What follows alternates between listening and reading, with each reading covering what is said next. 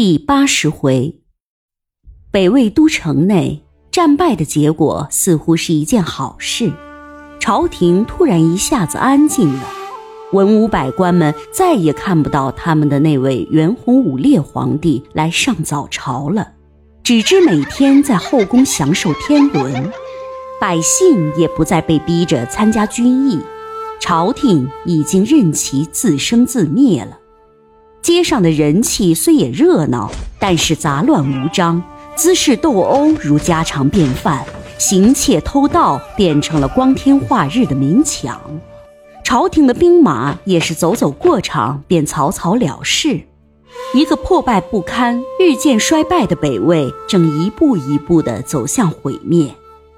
在如此凌乱的都城里，一座别景雅苑却打理得井井有条。院内阁房、凉亭、假山与石路错落有致，虽是深秋时节，园内依旧花红柳绿。翩翩少女漫步于园内，悠闲地打理着一些琐事。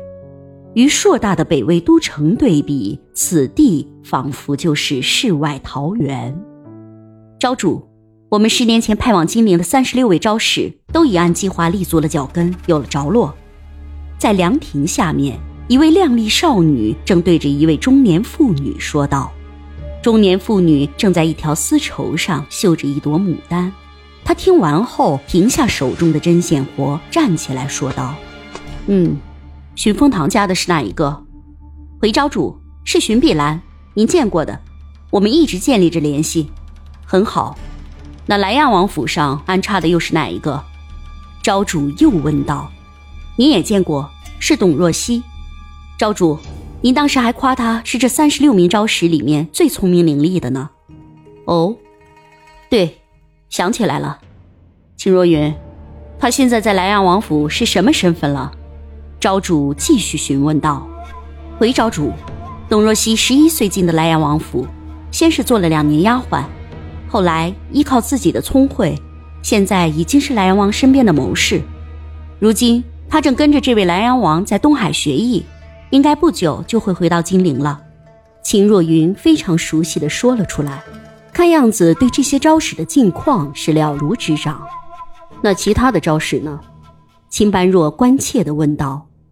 秦若云拿出一张写满字迹的纸来，递给了秦般若，上面都有记载，皇宫后宫十名，其他的都落脚在重要的文武大臣府上。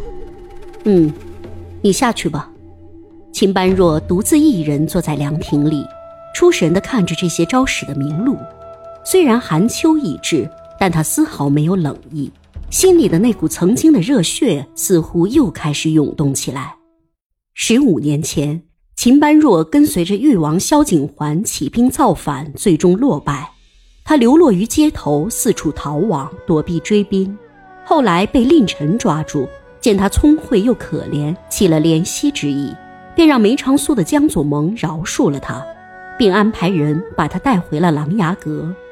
令臣跟着林殊平定边境战乱后，送了林殊最后一程，回到琅琊阁，关了秦般若足足五百天，每日进行文书和诗经的感化，准备有朝一日为琅琊阁所用。为了能早日摆脱令臣的管束，秦般若假装被感化，积极改造，寻找机会逃跑。在一次令臣出游的时候，找准机会逃脱了出去，并在北魏找到了几个以前华族的姐妹，便隐姓埋名成立了青云昭。至于靠什么来经营和支持青云昭，至今却无人知晓。秦般若成立青云昭后，便四处寻找无家可归的女孩，不管是襁褓中的婴儿，还是刚刚蹒跚的幼女，都被他带回青云昭进行抚养和调教。从小灌输青云昭的一些招训，一旦满了八岁后，就秘密地送往大梁、金陵和其他诸国，并通过钱财收买一些家奴，顺利地把这些女孩子送到皇宫和各个府上，并在各地设有青云昭的联络点。这样，秦般若才又把当初洪秀昭的那一套给运作了起来。